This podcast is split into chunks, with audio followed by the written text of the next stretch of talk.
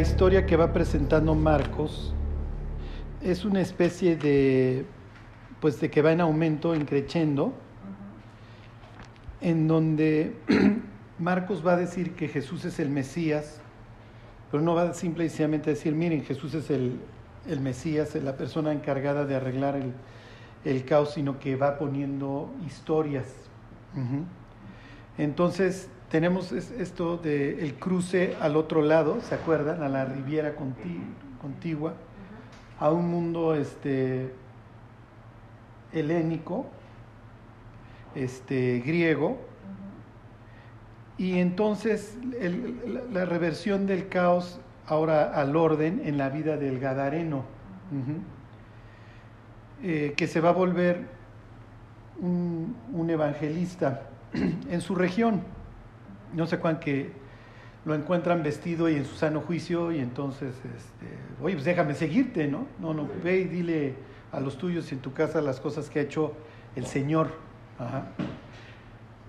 Luego tenemos el regreso y el encuentro con Jairo y se cruza en el camino la mujer con flujo de sangre. ¿Se acuerdan que ella no tiene nada que hacer?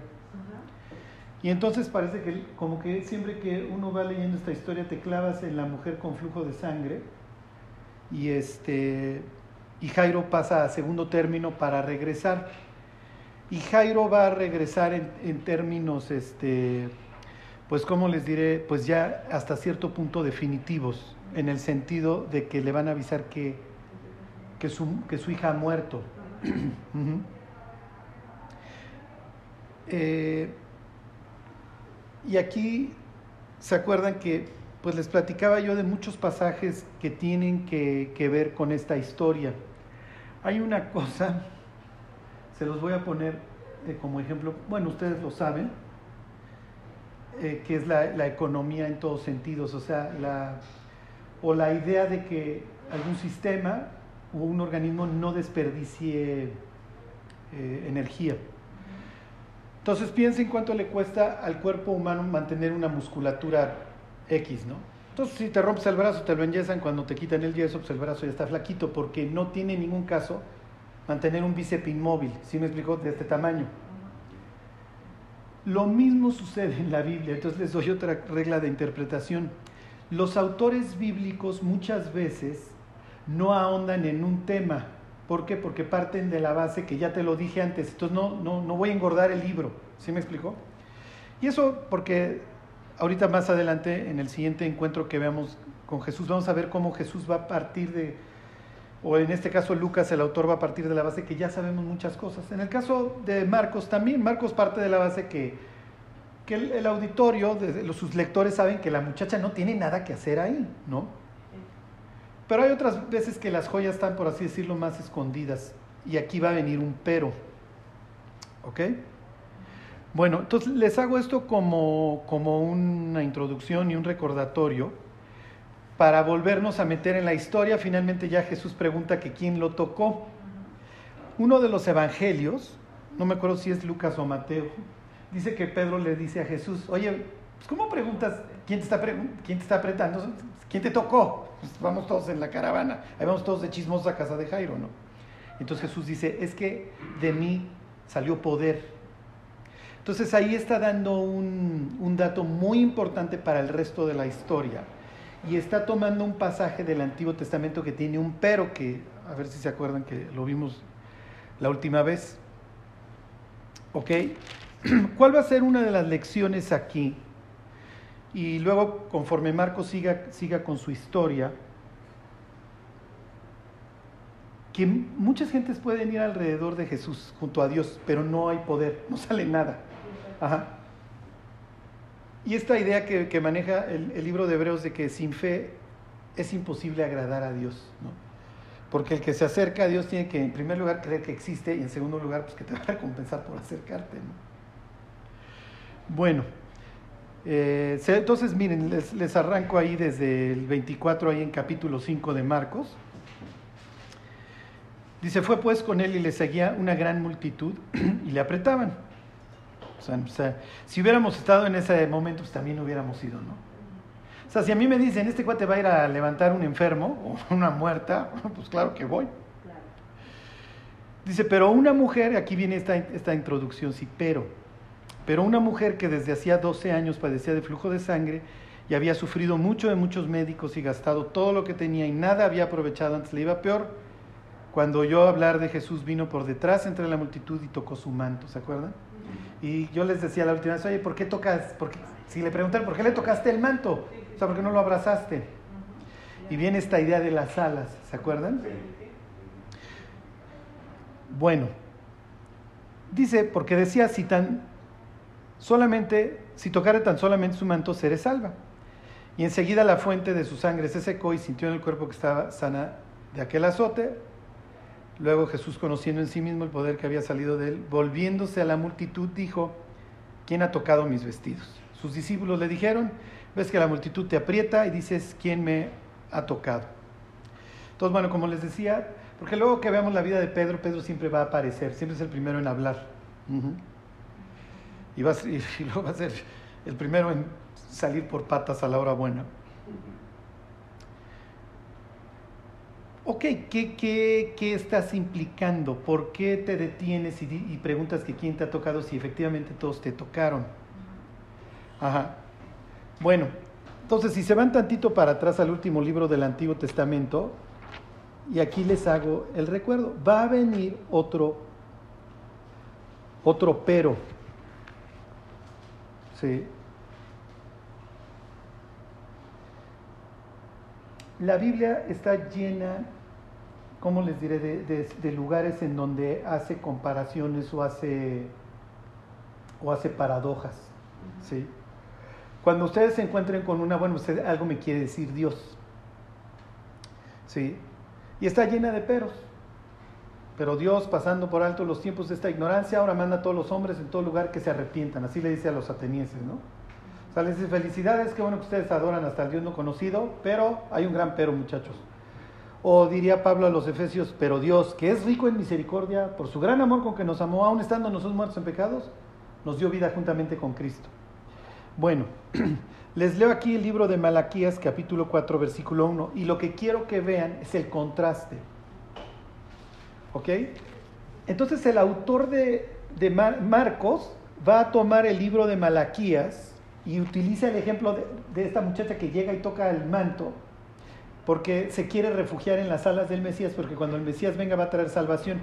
Y se acuerdan que aquí la palabra es salud. La palabra típica de salvación es este Yasha, de ahí viene Salvador, Jesús, Yeshua, ¿no? O Hatzalá, si alguna vez han visto las ambulancias de los paisanos, la palabra Hatzalá es también salvación, es la que usa este Mardoqueo cuando le dice a Esther, mira, si tú no quieres, pues allá tú, tú también vas a sacar pereciendo, pero liberación, salvación va a venir de algún lado y es esa palabra. Aquí no usa ni, ni, ni Hatzalá ni, ni Yasha, aquí usa salud. Bueno, fíjense, dice, porque aquí viene el día ardiente como un horno, y todos los soberbios y todos aquellos que hacen maldad serán como estopa. Aquel día que vendrá los abrazará, ha dicho Jehová de los ejércitos, y no les dejará ni raíz ni rama. Lo viene un pero, o en nuestro en castellano, un más sin acento. Pero a ustedes, los que temen mi nombre, nacerá el sol de justicia, y en sus alas traerá salvación, y saldréis y saltaréis como becerros de la manada. Entonces tienen aquí a un grupo que Dios les dice, miren mis cuates, ustedes van a ser como leña en la fogata, ¿eh? Porque ahí viene el día ardiente, como un horno, etc. Pero los que, a los que me busquen, les va a salir dos cosas, o luz o salvación. Y entonces Marcos es increíble porque te da el nombre de Jairo, porque Jairo quiere decir luz de Dios, o Dios ilumina, ¿sí se entiende?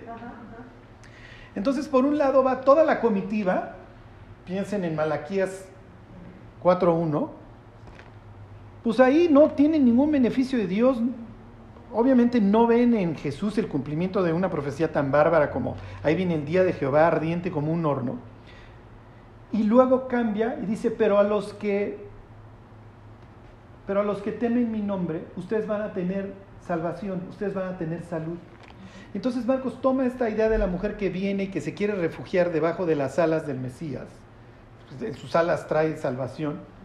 Y tienen a la muchedumbre, pero por el otro lado tienen a una persona que no tiene absolutamente nada que hacer ahí, pero ella es la única que encuentra salvación. ¿Sí se entiende? ¿Cómo está haciendo una comparación? Como una vez había un póster en donde tenían de un lado la carretera llena y del otro un auto solitario y, decía, así es la vida del cristiano. Puede haber una muchedumbre, pero de repente hay gentes que vienen en el sentido, en el sentido contrario, que sería el caso de esta mujer. Y fíjense que el primero que la debió de haber juzgado y haber corrido de ahí hubiera sido Jairo. Pero obviamente Jairo no tiene absolutamente nada que decirle. ¿Por qué? Porque finalmente Jairo y la mujer con flujo de sangre tienen lo mismo, los dos están desesperados. Y los dos ya no tienen más recursos que agotar. Y desgraciadamente acuérdense que muchas veces el ser humano se sube al tren y no se baja hasta que se muere. Y no medita en las preguntas grandes de la vida si antes el tren no se le descarrila. Bueno, entonces, les sigo leyendo versículo 33. Entonces la mujer, temiendo y temblando, sabiendo lo que en ella había sido hecho, vino y se postró delante de él y le dijo toda la verdad. Oye, pues mira, yo soy inmunda, yo no debería estar aquí, pero pues vine y toqué tu manto y quedé salva. Pues sí, te refugiaste debajo de las alas del Mesías y encontraste la promesa. Y él dijo, hija, tu fe te ha hecho salva, ve en paz y queda sana de tu azote. Ok, aquí va a venir lo que muchas personas consideran, y pienso que lo consideran de forma correcta, la voz del diablo. Ya, tú estás más allá del bien y del mal. Tú ya no le eches gana. Ya no hay nada que hacer. Entonces ahora Marcos vuelve a tomar la historia de Jairo. Entonces, Yeor, Yair, si, alguien, si algún día conocen a un Yair, le dicen, ah, mira, tu nombre quiere decir este, luz de Dios, o a quien Dios ilumina. Y dice, mientras él aún hablaba, vinieron de casa del principal de la sinagoga diciendo, tu hija ha muerto ¿Para qué molestas más al maestro? Ya, no hay nada que hacer. Deja de estar llevando a cabo una lucha inútil. Y entonces, ¿cuál es la idea y qué está construyendo? ¿Qué historia está construyendo Marcos? Ok, Jesús ya demostró que tiene poder sobre la creación, pone quieto a los vientos y a las olas. ¿Ok? El hecho de que más adelante camine sobre el mar es, es como regodearse sobre el cadáver del dragón. ¿Ok? Ya, ya lo vencí. Y, oh, ¿quién es este que aún los vientos y el mar le obedecen? Que era una descripción de Dios, me ¿se acuerdan? Este, el Salmo 65, el Salmo 89, etcétera, ¿no? Luego tiene poder sobre las fuerzas del mal. El endemoniado viene y se le postra y queda en su sano juicio. Ok. Tiene poder sobre la inmundicia del ser humano. Puede arreglar, puede sanar a un leproso, puede sanar a esta muchacha. Y esa barrera entre ellos espiritual en donde a ella se le está literalmente saliendo la vida, él lo puede detener. Y aquí viene pues el examen profesional, pero tiene capacidad de vencer a la muerte.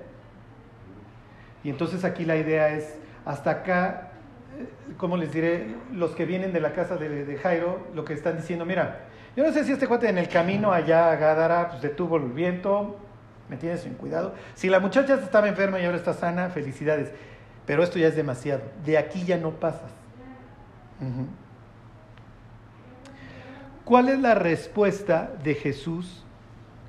Y va a ser como lo que va a dar la introducción a la siguiente historia que ahorita vemos. ¿Ok? Entonces ya dicen, déjalo, ya deja, ya no lo molestes, ya no molestes más al maestro. y la respuesta de Jesús, se lo leo versículo 36, pero Jesús luego que oyó que, que se decía, dijo al principal, no temas, cree. ¿Ok? Entonces, realmente lo que, lo que Marcos va a enseñar acá es lo que Pablo se va a dedicar a enseñar luego en su carta a los romanos y efesios y etcétera, ¿no? Este hecho de que lo que transforma nuestra vida y transforma nuestra relación con Dios es la fe. Ajá.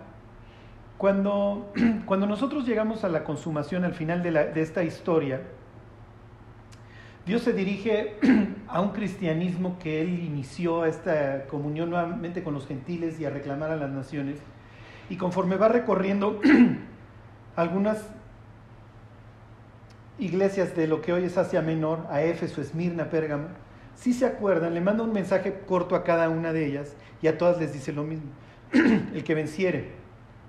El que venciere, le voy a dar de comer del árbol de la vida, le dice a los efesios, ¿no?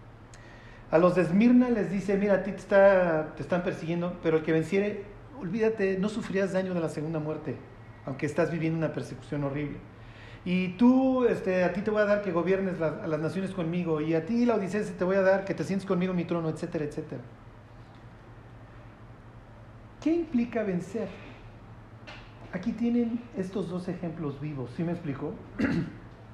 Uno va a tener que echar, una se tiene que aventar el pueblo chico, infierno grande, el oso de estar ahí, que todo el mundo le diga, ya te dijimos que tú no puedes estar aquí, ¿qué, qué haces aquí entre la multitud? A todos nos vas a, a contaminar, etcétera, etcétera.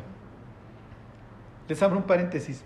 La región de Galilea era famosa porque sus vasijas eran de piedra. Porque si se acuerdan, las de barro había que romperlas si les caía algo contaminado. Y entonces cuando cada vez que excavan encuentran y encuentran de piedra, no solamente porque había piedra ahí, sino porque la región de Galilea era de muchas gentes espiritualmente diríamos piadosas, eh, celosos. Y eso tiene que ver con lo que sigue. Bueno, le cierro el paréntesis. Llegas al penúltimo capítulo de la Biblia, Apocalipsis 21, y dice, el que venciere heredará todas las cosas. Yo seré su Dios y él será mi hijo. Y es un versículo que, ah, ya estoy terminando la Biblia, qué bueno, ¿no? Y a veces no, como que no nos damos cuenta de la envergadura de lo que acabamos de leer. Dios dice, mira, si tú confías en mí, van a suceder tres cosas. Voy a ser tu padre, voy, tú vas a ser mi hijo y vas a heredar todas las cosas. Ya, tu futuro está garantizado. Y entonces, pues, está esta idea de, vencer, precisamente porque pues, el, libro de Apocalipsis es un libro que habla de, un, combate, ¿no? Piensen en la mujer con flujo de sangre. Yo tengo que vencer lo que la gente diga. Y ahora Jairo está en esa encrucijada. Porque ya vinieron de, de, la casa del principal de la sinagoga, o sea, Marcos casi casi, pues si no se habían dado cuenta que Jairo es, pues no es cualquier chava ahí que trae un problema de, femenino desde hace 12 años.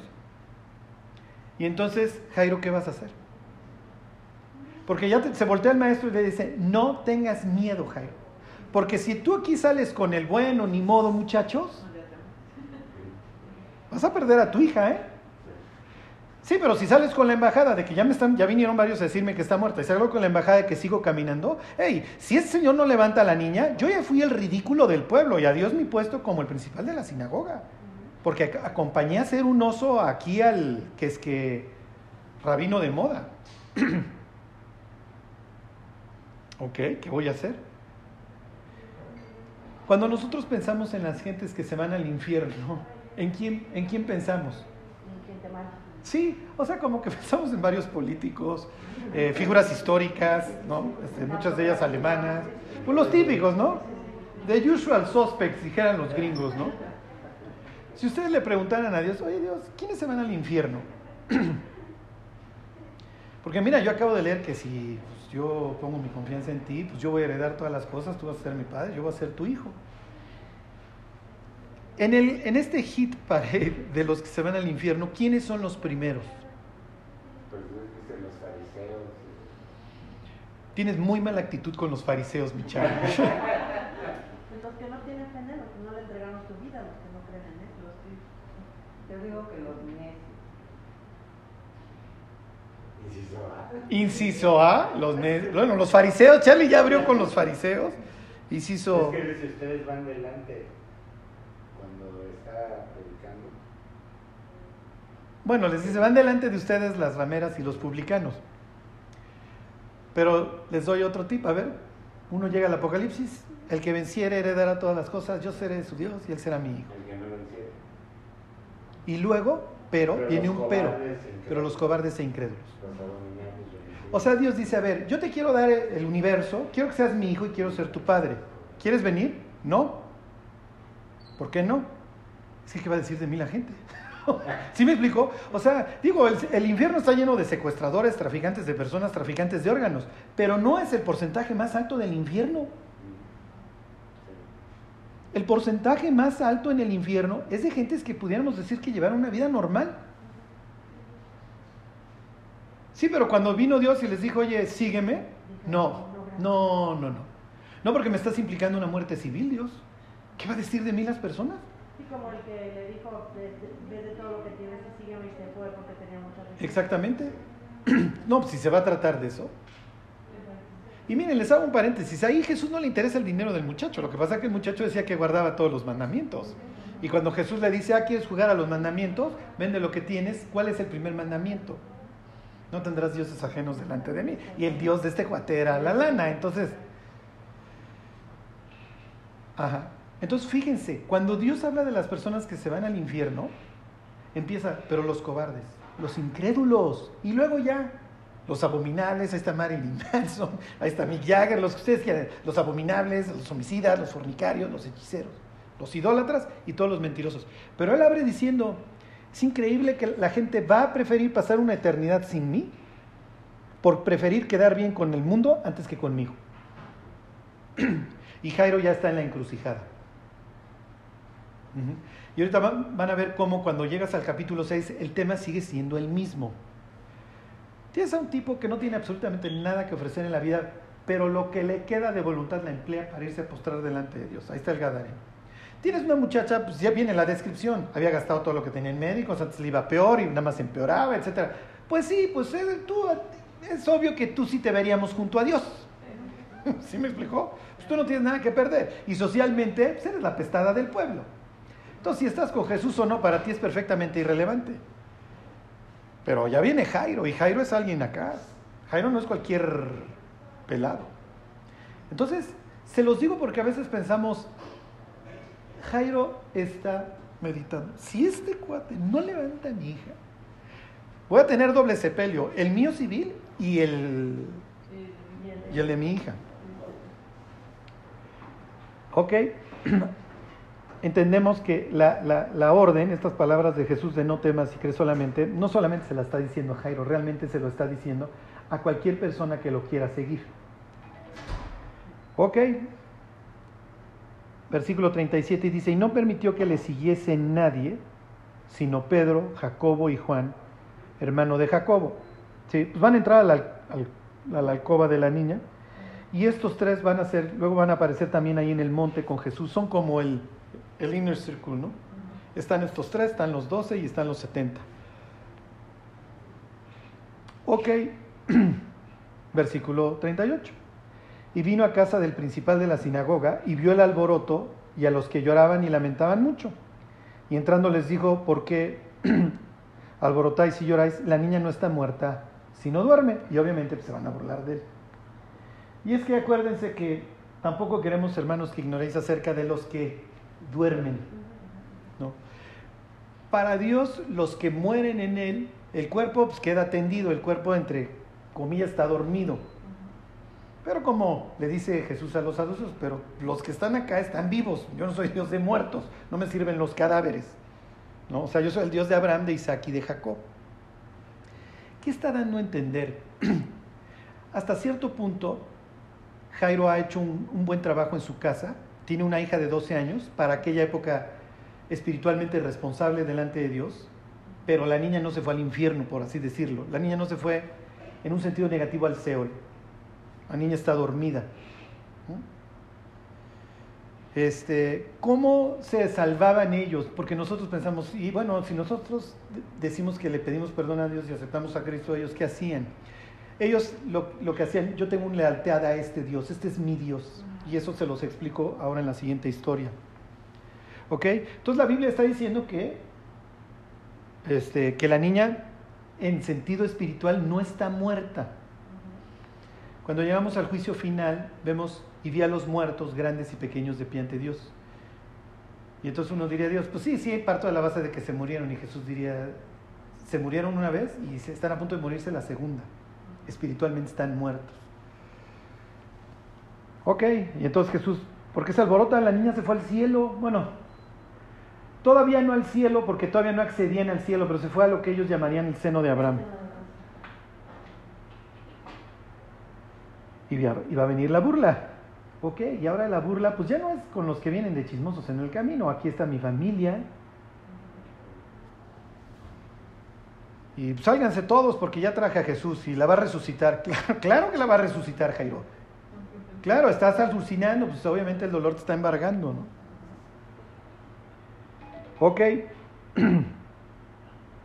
Versículo 40. Y se burlaban de él, mas él, echando fuera a todos, tomó al padre y a la madre de la niña y a los que estaban con él, y entró donde estaba la niña. Y tomando la mano de la niña le dijo, Talita Kumi, estas son de esas palabras, este, este es arameo, que es, es niña, levántate, que traducido es niña, a ti te digo levántate, y luego la niña se levantó y andaba, pues tenía 12 años. Y se espantaron grandemente, pero les mandó mucho que nadie lo supiese y dijo que se le, diera de comer.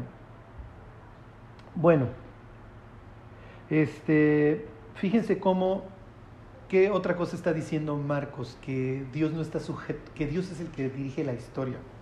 O sea, la muchacha se enferma hace 12 años y esta nace. Y las dos van a tener una intersección después de 12 años para vida y para que Jesús llegara y dijera, soy el Mesías, sin tener que decirlo. Bueno, les, les hago un comentario. Hay, un, hay unas palabras que le dice Pablo a los filipenses. Les dice que tenemos que vivir asidos de la palabra de vida. Ajá. ¿Y por qué les hago el comentario aquí? Por la mujer con flujo de sangre. Y así tenemos que vivir. Ni modo, me vale si se van a burlar, si no se van a burlar. Pero ni modo, como Jairo, tengo que agarrarme de las alas del Mesías y de ahí no me voy a poder soltar, porque el día que me suelte, mi vida va a la deriva. ¿no? Bueno, entonces si se fijan, puros aprobados aquí, ¿no? Este, el Gadareno, ya, palomita. La mujer con flujo de sangre, ya, se salva, mi hija, y se feliz. Jairo, aprobado. ¿Cómo habrá sido la vida de Jairo? Imagínense después de ese día. Bueno, pues, y entonces, pues, ¿qué esperaríamos? Que, bueno, pues esto es coser y cantar, Jesús, seguramente todo el mundo, pues, además ya estás levantando muertos, pues, Sí, claro, ya todos. Guau, ¿no? Ya todos deben saber que es el Mesías. Ya, ¿ya? ¿Ya, ya, ya llegó? Ujú. Bueno, lo que sigue es una historia muy interesante. Van a ver cómo los, los antiguos leían cosas. Nosotros pensamos que estos cuates eran iletrados y analfabetas y que no había nada flotando en sus cerebros. Bueno, les sigo leyendo la historia. Versículo 6. Salió de ahí y vino a su tierra y le seguían sus discípulos. Imagínense que somos unos, pues, que, somos gentiles de donde les gusta, de Corintio, ¿no?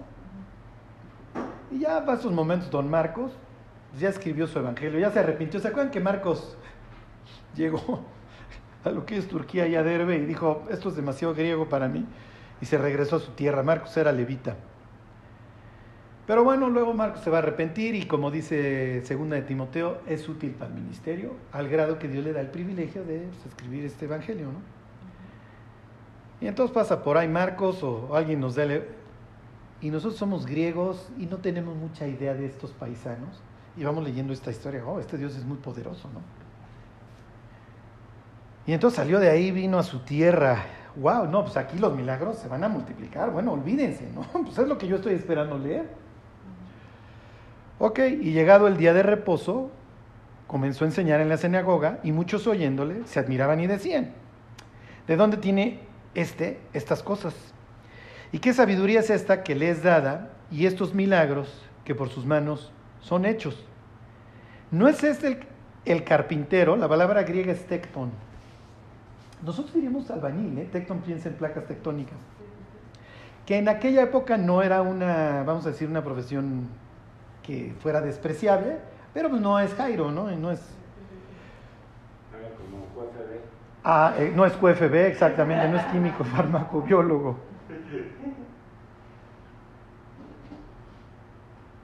Este, ¿dónde? El 3. ¿No es este el carpintero, hijo de María, hermano de Jacobo, de José, de Judas y de Simón? Está también aquí con nosotros sus hermanas. Y aquí viene el problema y se escandalizaban de él. Esto es todo un rollo, ¿no? Este, y la palabra griega, tómenlo así, tal cual es de que este cuate está armando un borlote, o sea, nos va a traer perjuicio, no. ¿Por qué? Porque lo vimos crecer. Y se los voy a decir tal cual. Su mamá es la ramera del pueblo. Como yo siempre les digo a las muchachas jóvenes, oigan, si un día se embarazan, no vayan a decir que es del Espíritu Santo, por favor, porque nadie les va a creer. O sea, imagínense que de repente llega una muchacha, ¿qué creen? ¿Me embarazó el Espíritu Santo? Claro que te embarazó el Espíritu Santo, por supuesto que te embarazó el Espíritu Santo. ¿Te comiste la torta con, con José o con alguien? Y lo más bueno es que es José.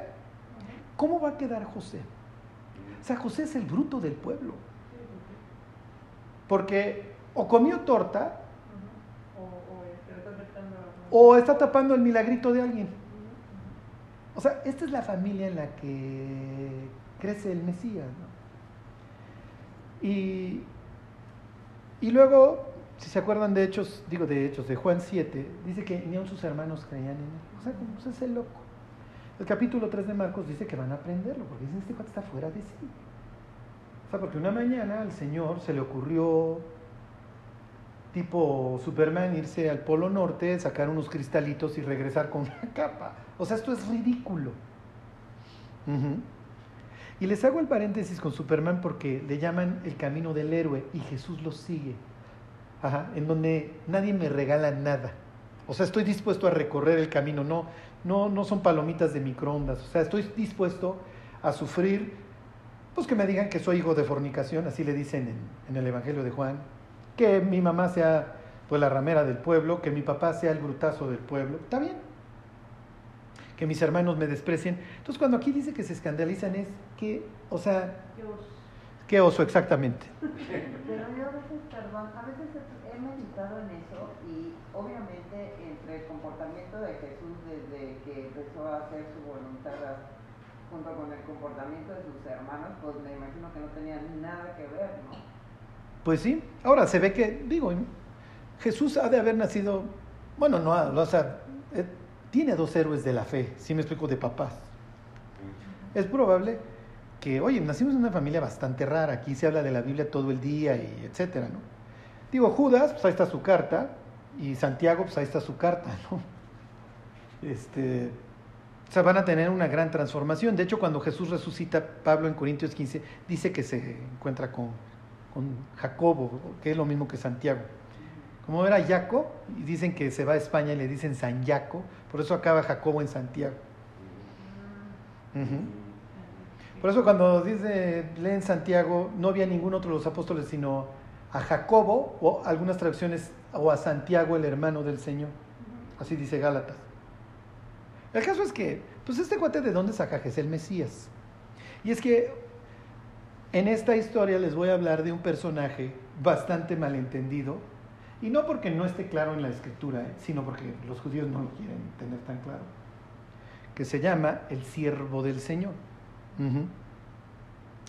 Bueno, y entonces versículo 4 dice, más Jesús les decía, otro pero, no hay profeta sin honra, sino en su propia tierra y entre sus parientes y en su casa y no pudo hacer ahí ningún milagro, salvo que sanó a unos pocos enfermos, poniendo sobre ellos las manos. Y si él tú pudo haber tenido asombro en Jairo, qué bien aguantaste, tú, este, mujer con flujo de sangre, cómo te rifaste entre la multitud y te valió, ahí piensen cuando viene el, centurión y le dice, oye, no es necesario que entres a mi casa, ¿eh? Porque yo doy órdenes, mi cuate, y aquí es la falange romana, y aquí las órdenes se cumplen. Si yo le digo a este que vaya, yo sé que va a ir. Di la palabra y va a sanar. Y Jesús casi casi alza las cejas y dice, yo no he encontrado esa fe entre mi gente. Y aquí van a tener la inversión. Fíjense lo que dice versículo 6, y estaba asombrado de la incredulidad de ellos.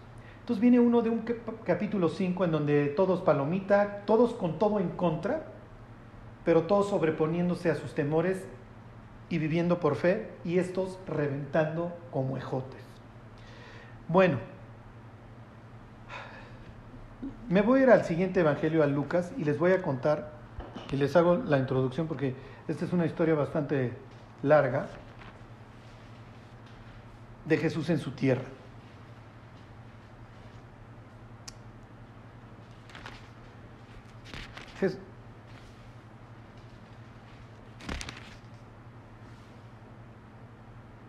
Fíjense, se los leo, es Lucas 4, 16. Vino a Nazaret donde se había criado. Lucas va a dar mucho más detalles de este encuentro de, que acaba en tentativa de homicidio.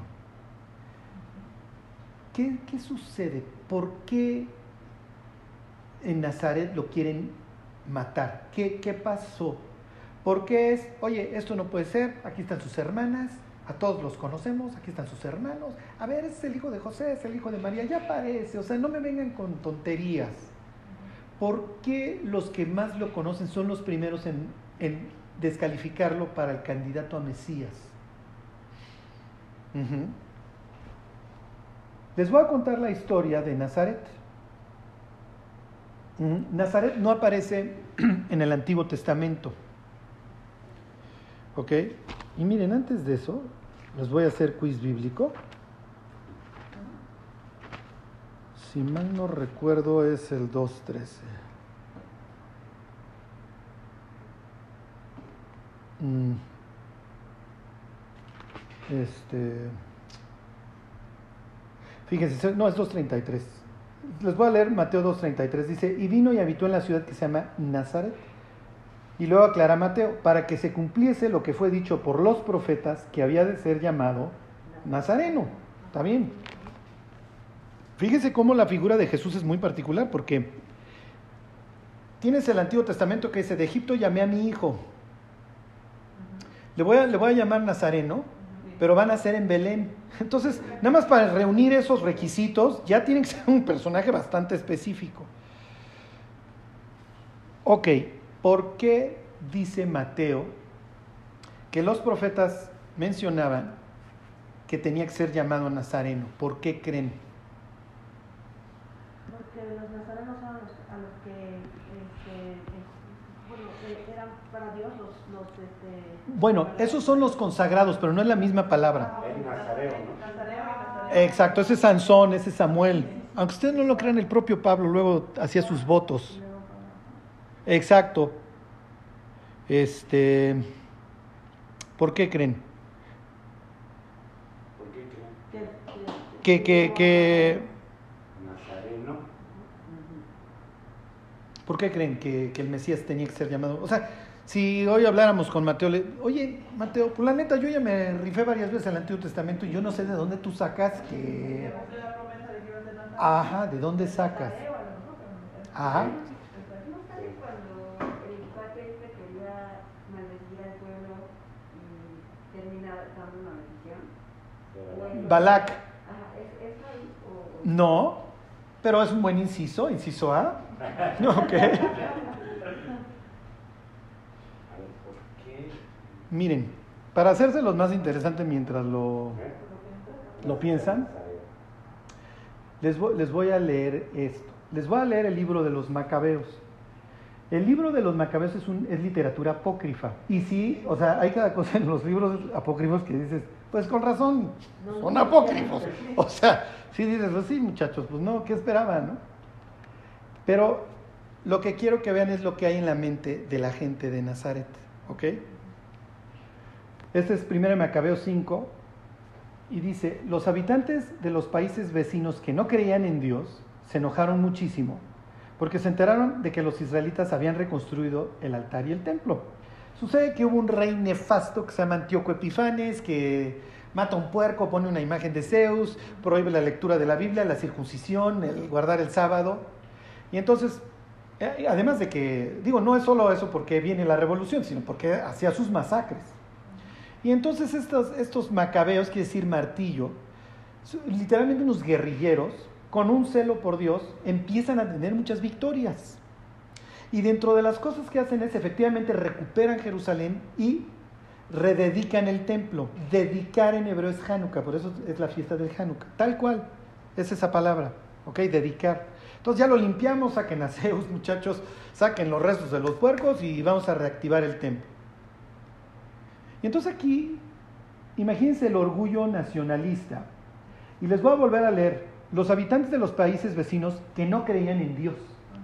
¿Cómo veo, si yo leo Macabeos, a los gentiles, pues putrefactos hijos del diablo que se dedican a perseguirnos, a- olvidados de la mano de Dios? Bola de, de incrédulos, come puerco, este, destructores, etc. Ujú. Y como ahorita todos los de Arabia de Madrasha, ¿no? Exacto. Ándale. Sí, justo. Bueno, entonces dice, entonces comenzaron a perseguir a los israelitas que vivían entre ellos a fin de matarlos a todos. Dice, Judas Macabeo marchó a Acrabatene, en el país de Idumea, eso es el sur, para pelear contra los descendientes de Saúl, pues ellos tenían rodeados a los israelitas. Bla, bla, bla, bla, bla, bla. Me, voy a brincar al versículo 9. Fíjense, los que vivían en Galad, digo, los que no creían en Dios y vivían en la región de Galad, esto es el oriente, se pusieron de acuerdo para matar a los israelitas que vivían ahí. Los israelitas tuvieron que escapar y se escondieron en la fortaleza de Datema y enviaron una carta a Judas y a sus hermanos en la que decían, esos que no obedecen a Dios están listos para matarnos. Me voy a brincar y dice, no habían terminado de leer la carta, que en donde les piden auxilios, cuando llegaron otros mensajeros, ¿de dónde? De Galilea. Con la ropa hecha pedazos, al llegar dijeron, gente de las ciudades de Tolemaida, Tiro y Sidón, y hasta de Galilea se han unido para matarnos, pues no creen en Dios.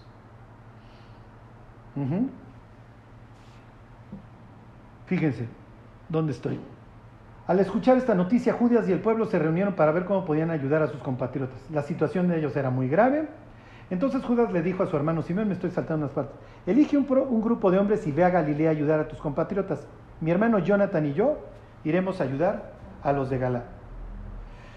Gal- Simón se fue a Galilea y ganó muchas batallas contra sus enemigos. A los que huyeron los persiguió hasta la ciudad de Tolemaida, bla, bla, bla. Feliz por su triunfo, Simón sacó a todos los judíos que vivían en la región de Galilea y Arabata, se los llevó al país de Judea, todos los hombres, mujeres y niños con sus pertenencias. Ok. Para no hacerles el cuento largo, llegan al norte, a los norteños los salvan, a los que quieran venirse al sur, los que se quedan, conversión forzosa, más todos los que salvaron y se quisieron quedar. Les estoy hablando siglo II antes de Cristo. Cuando caiga el templo de Jerusalén en 70 después de Cristo, los, algunos sacerdotes, se vuelve famoso por eso Nazaret, porque una, de las clases, de las 24 clases sacerdotales, huye a Nazaret. ¿Por qué? Porque Nazaret es una sociedad es una ciudad, un pueblo muy conservador en ese sentido. Tienen celo por Dios. ¿Ok? Bueno. Tú vives en Nazaret, una opresión griega espantosa de los que no creen en Dios, nos están matando. Vienen los guerrilleros, te salvan. ¿Cómo queda tu idiosincrasia? ¿Ok? Pues tú eres nacionalista y odias a los incrédulos griegos repugnantes, asquerosos. Les voy a leer Isaías 11.1 y dice, saldrá una vara del tronco de Isaí, ese es el papá de David, y un vástago retoñará de sus raíces y reposará sobre él el espíritu de Jehová, etcétera, etcétera. Es un pasaje, obviamente, que todo mundo, judíos y cristianos, entendemos mesiánico. Les voy a leer, la palabra vara es joter, eso aparece luego en el libro de Zacarías, etcétera, es misma idea, sale de un tronco. Y luego les voy a leer la palabra vástago en hebreo, netzer. Netzrit es una derivación de netzer. Si tú vives en Nazaret y la fundaron, ciudad que fundaron los macabeos ultraortodoxos, nacionalistas, que sí creen en Dios, y, vives en una ciudad que está marcada por una profecía mesiánica como es Isaías, pues ¿de dónde va a salir el Mesías? De Netzrit. ¿Por qué? Porque el profeta, y lo aclara Mateo, el profeta ya nos dijo que el Mesías sale de Nazaret. Y Mateo está totalmente de acuerdo con esa postura. Todo mundo en Nazaret entiende que el Mesías va a salir de esa ciudad. Felicidades que nazca, como dice Miqueas, allá en Belén. Si lo van a llamar o no de Egipto, eso no me importa. Pero el Mesías sale de Nazaret. Y de repente... ¡Ta, ta! Y entonces... Y entonces... Por... O sea, este es el hijo, este es el hijo de María. O sea, no, miren, les voy a decir, y no lo digo, en, no, lo, no, me, no me decir, oye, viene un chavo enseñando la Biblia que es un blasfemo. Pero Jesús es un bastardo del pueblo. Así lo ven. Y no sale con la embajada de que es el Mesías. No. Y ahorita van a ver por qué esta historia de los macabeos está permeando el resto de lo, de lo que sucede. Pero Jesús nunca dijo que él era el Mesías, o sea. Lo dice, pero sobre todo fuera de las zonas ortodoxas. Lo dice en Cesarea de Filipo, que luego les platico de ahí. Se lo dice a la samaritana. Sí, pero, eh, pero digo a los nazarenos, o sea, a sus hermanos, a sus. A su, a su No porque lo actúa. ¿Sí me explico? Levanto el muerto. Ahorita Lee la sinagoga a eso vamos. Cuando dice el Hijo del Hombre no está hablando del Mesías. Sí, sí, es una referencia mesiánica de, de, de Daniel, de Daniel es 7. Todo el tiempo el Hijo del Hombre. Ajá. Ahí sí él sí está diciendo, a ver, muchachos, este. Bueno, ahí están en. ¿En dónde? ¿En Lucas? Lucas. Ok. Entonces dice Lucas cuatro. Lucas 4, dice, 16. Versículo 16. Entonces vino a Nazaret y entonces ya todas las alarmas se prenden. Esta es una ciudad fundada por una revolución nacionalista hasta la pared enfrente, piadosa. Tienes muchas personas que regresaron del del exilio babilónico y que se establecieron ahí. Cuando ustedes leen los evangelios, hay sinagogas en el norte de Israel por todos lados. Todos están esperando la llegada del Mesías. ¿Ok? Entonces, llega a Nazaret donde se había criado. Y en el día de reposo entró en la sinagoga conforme a su costumbre. Y se levantó a leer y se le dio el libro del profeta Isaías. Y habiendo hallado el lugar donde estaba escrito, y ahorita vamos a eso. Les explico cómo era y cómo es hasta la fecha la liturgia en la sinagoga. Si ustedes se acuerdan, en el libro de Hechos dice que después de la ley los profetas le conceden la palabra a Pablo. Esto en Antioquía de Pisidia, no me acuerdo. en- Lucas lo que está dejando en claro, claro, parte de la base que los lectores lo entienden, hasta la fecha los judíos leen la ley, lo que les toque, ¿no? Le llaman la o sea, la parte, la porción que toca ahora, ¿no? Entonces hoy le toca 18 de Deuteronomio, ah, mira, Dios nos va a levantar un profeta, la, la. Luego se llama eso Torah, ¿no? que quiere decir enseñanza, dirección o ley, ¿no? Nosotros lo interpretamos como ley, pero ellos dirían, no, no, es más bien como enseñanza, directriz, ¿no? Luego viene Haftara, que quiere decir simplemente añadidura, que es algún profeta. Entonces leen en la sinagoga, hoy leímos Deuteronomio X y Isaías X. Y luego viene algo que se llama Derasha, que es un breve mensaje. Ellos no son como nosotros que, como aquí que me paro y les echo un rollo durante 60 minutos. Sus mensajes son breves. Y puede ser alguien, ¿no? Entonces, a veces lo tienen establecido a quién le toca el sábado. Este sábado le toca a Charlie, el siguiente a Agnes, todos lo tienen. Las mujeres también hablaban, ¿no? o sea, por sí. Ahorita van a ver cómo Jesús y el feminismo, porque toda esta historia tiene que ver. Bueno, el caso es que tienen la ley, los profetas y el mensaje. Entonces, cuando Pablo se aparece, wow, es el que estudió con Gamaliel, no crean que le dan la palabra a Juan Pérez que se presentó ese día en la sinagoga, o sea, oye, ¿tienen alguna palabra de exhortación para el pueblo? Y Pablo sí agarra el micrófono y se lanza con su predicación, que habrá durado cinco minutos, para demostrar que Jesús es el Mesías. Bueno, el caso es que los, vamos a decir, los, los estudiosos de la Biblia no saben si en Nazaret tenían ya asignados los lectores, o, oye, está Jesús, pásale y tú lee Isaías, ¿no? Si estaba asignado Jesús desde hace cinco años, como pasa en algunos lugares, y te toca Isaías 61, Jesús, digo, agrava el pecado de los de Nazaret. ¿eh?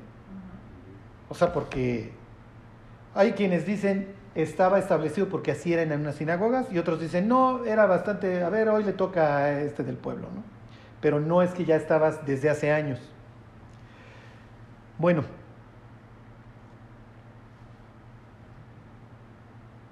Ontoy, 17. se para a leer.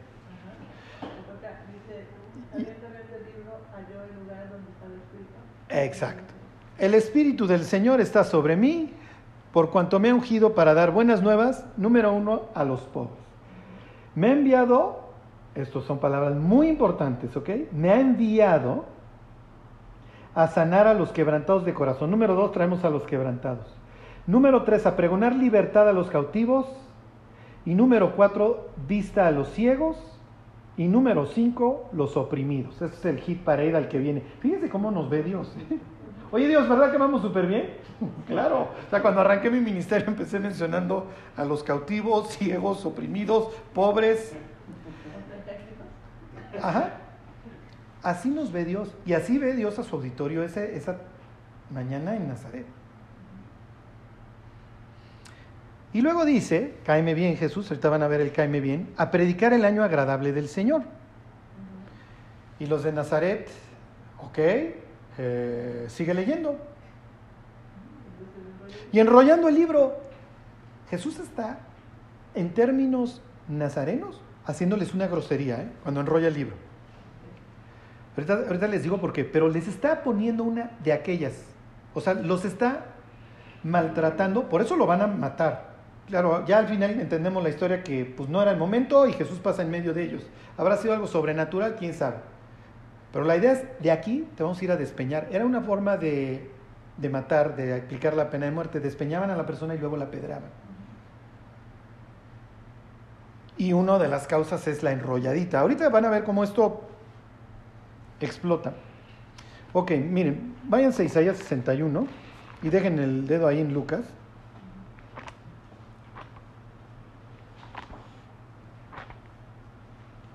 Y aquí es lo que les digo, los antiguos, a veces los vemos como que no hay cosas en su mente.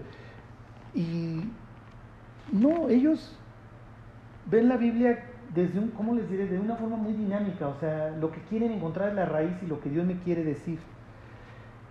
Fíjense, les, voy les leo lo que Jesús leyó. El Espíritu de Jehová, el Señor, está sobre mí porque me ungió Jehová Ahí está, ahí vamos bien. Me ha enviado, el Mesías es enviado. Esto va a ser muy importante. A predicar buenas nuevas a los abatidos. Ok, te la compro que son los pobres. A vendar a los quebrantados de corazón, vamos bien. A publicar libertad a los cautivos y a los presos apertura de la cárcel. ¿Dónde están los ciegos, Jesús? A proclamar el año de la buena voluntad de Jehová. Eso sí lo leíste. Y enrollaste el libro y te paraste. y luego dice, y el día de venganza del Dios nuestro. Se lo salta. ¿Y dónde están los ciegos, Jesús? ¿Dónde están los ciegos? Leían en hebreo. Muchos hablaban arameo y entonces dicen que tenían el traductor simultáneo. ¿Dónde están los ciegos?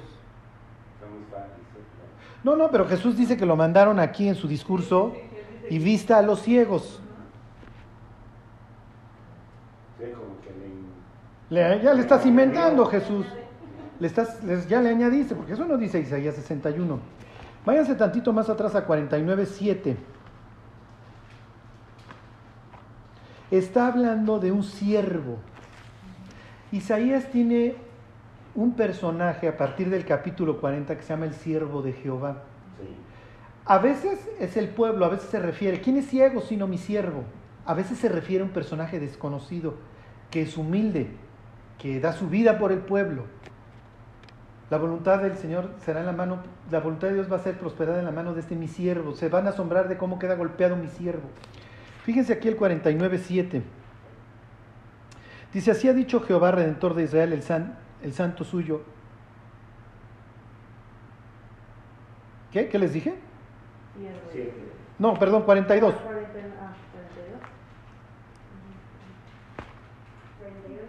Sí, perdón. Y si no, este, si ya me... Aquí está. el 42.6, se lo leo. Yo Jehová te he llamado en justicia y te sostendré por la mano, te guardaré y te pondré por pacto al pueblo, por luz a las naciones. Es un versículo que Pablo justifica para predicar a gentiles. Ajá. Para que abras los ojos de los ciegos. Ok, entonces está este siervo que sí efectivamente es enviado para darle vista a los ciegos. ¿Sí se entiende? Los judíos en la sinagoga están recibiendo muchos mensajes mesiánicos, no solo de Isaías 61, sino del 49. ¿Ok? Y entonces ya se introdujo en toda esta historia el siervo de Dios. Tenían su Biblia en griego, que se llamaba la Septuaginta. Les voy a leer la Septuaginta. Montoy. Ah, ok, miren, dice, el Espíritu del Señor Les voy a leer Isaías 61 en la, en la Septuaginta. El Espíritu del Señor está sobre mí, porque me ha ungido, me ha enviado a evangelizar a los pobres, a sanar a los quebrantados de corazón, a predicar a los cautivos perdón y a los ciegos vista. En la traducción al griego, no me pregunten por qué cuando traducen la Biblia al griego los judíos le meten la idea de darle vista al ciego. Se tomaron unas libertades que dices, oye, eso no dice el original. Se llama Septuaginta porque en teoría 70 sabios la tradujeron. Entonces, ¿por qué, ¿por qué metes este concepto de darle vista a los ciegos? Te estás tomando unas libertades porque eso no dice Isaías 61. Jesús está citando la Septuaginta. Ok. Y aquí ya, ya, se me acabó el tiempo, pero termino con esto. Tienes un pueblo del que va a salir el Mesías. ¿Ok? Llega, pues este es un buen muchacho, es lo que dice el Evangelio de Marcos, que daba un buen testimonio de él. En Lucas se lo acaba, ¿no? Ay, aquí está, este es el hijo, este es el, X oye, ¿no? Tienes esta ciudad nacionalista que aborrece a los que no creen en Dios. Obviamente estoy tomando las palabras de Macabeos. Y de repente llega Jesús y, y cita la Septuaginta. ¿Me estás leyendo el griego? Y además, pues nosotros hemos sufrido mucho porque sufrimos bajo la bota, primero, Asiria. Esto es Galilea de los gentiles. Así dice el profeta Isaías, porque tuvimos un sincretismo y nos conquistaron. Después de los asirios vinieron los babilonios. Después vinieron los, los griegos, digo los persas, y nos trajeron a Ura Mazda y a, y a sus dioses. Y...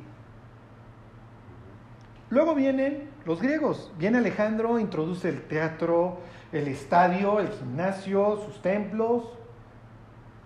Y luego vino el maldito de Pompeyo y peor nos ha ido ahora con los romanos.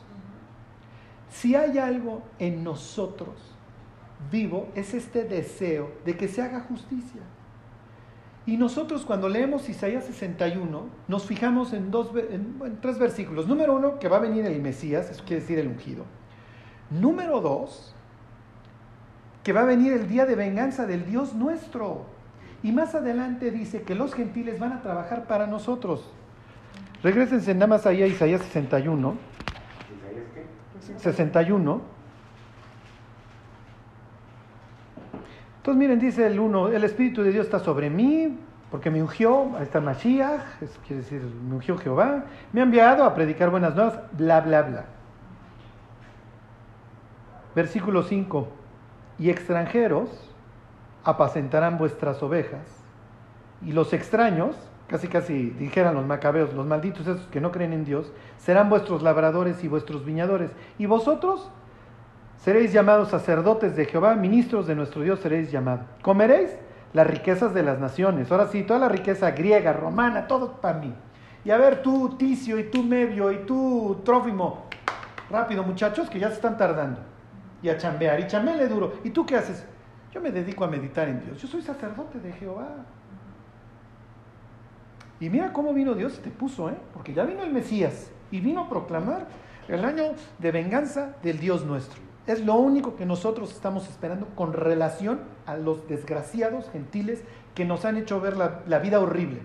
Y de repente llega don Mesías, gracias, y me cita la Septuaginta. Ya empezamos mal. Porque este, si aprende la Biblia, se la está aprendiendo en griego. Mal, tache. No lee completo. Y, me, y, me, y me, la parte que más me gusta del pasaje, los versículos que más me gustan, se los salta. El Señor se va a sentar y su mensaje, su derashá va a ser muy breve. Hoy se ha cumplido esta escritura delante de ustedes. Si les late, muchachos.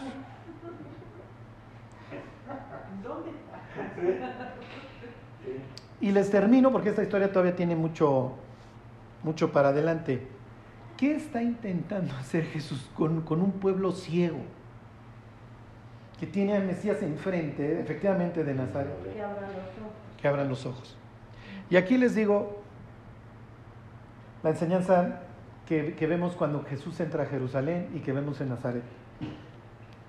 Quiere un cambio de circunstancias, pero no quiere un cambio de corazón.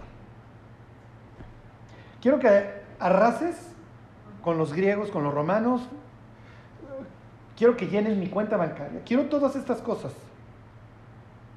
Pero si se va a tratar de que el siervo de Jehová es efectivamente un siervo y que mi vida también va a consistir en servir y que voy a tener que ser como Jairo y tragarme mi pena y que voy a ser como la muchacha está, no quiero, no me interesa.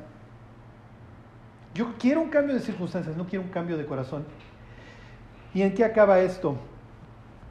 En que Dios diría, miren, puedo cambiarte tus circunstancias, te regreso al Edén. Pero si no cambio tu corazón, volvemos a los tribunales de la familia, al gas mostaza, a lo que ustedes quieran, ¿eh? a los abandonos, a los homicidios, a todo. Volvemos a lo mismo, porque el problema del ser humano no está en sus circunstancias, está en su corazón. Y entonces los líderes espirituales de Israel van a estar viendo desnudo al Mesías, llevando toda nuestra vergüenza y nuestra infamia, total y perfectamente ciegos. Así que cuando Jesús les dice, les voy a leer la Septuaginta muchachos, porque esa sí trae las de los ciegos, ¿qué les está diciendo? ¿Quién es ciego? Sino mi siervo. No pueden ver más allá de sus narices. ¿Y qué hubieran tenido que hacer? Lo que tenemos que hacer todos los que queremos conocer a Dios, tragarse su orgullo. Sí, si eres de Nazaret, felicidades, sí, si lo has tenido difícil. Hasta el Mesías, ¿lo quieres? Sí, pero no llena el perfil mesiánico. ¿Dónde está el día ardiente de Jehová? De Malaquías. Primero tengo que arreglar tu corazón antes de cambiarte la circunstancia. Pero si tú decides que yo cambie tu corazón, eventualmente heredas todas las cosas. ¿eh? Mientras, mientras vives, vas a sufrir. Y como dice Jesús, en el mundo tendréis aflicción, pero confiad, yo he vencido al mundo. Se los comento porque son palabras que la gente luego entiende. Mira, Dios no va a cambiar tus circunstancias, porque no cambiaría nada. Pasarías de, del cemento a la cocaína o de la charanda al coñac. O sea, lo que Dios va a cambiar es tu corazón porque ese es el epicentro. Ahí es donde radica el problema del ser humano. Y si eso no es cambiado, nada va a cambiar. Por eso es que tenemos la oportunidad de pasar la eternidad con Dios, porque cuando nos convertimos, Dios opera nuestro corazón y nos da uno nuevo. Y les daré corazón, le dice Dios a su pueblo a través de Jeremías, para que me conozcan, porque no me conocen. Y ellos me serán a mí por pueblo y yo seré a ellos por Dios. Bueno, pues miren, si me permiten, termino orando y, y terminamos. Pues Dios te queremos dar muchas gracias por tu palabra. Te damos gracias Dios porque algún día nos abriste los ojos Dios. Te pedimos que tú nos puedas usar para que muchas más personas también Dios puedan abrir los ojos, ser transformados desde adentro y que tu palabra siga corriendo. Gracias Dios por todo lo que nos has dado, por lo bueno y por lo malo. Te pedimos que nos guardes y que mientras vienes, pues nos puedas hallar creyendo en ti confiando en ti. Gracias por todo Dios, te lo pedimos por Jesús. Amén.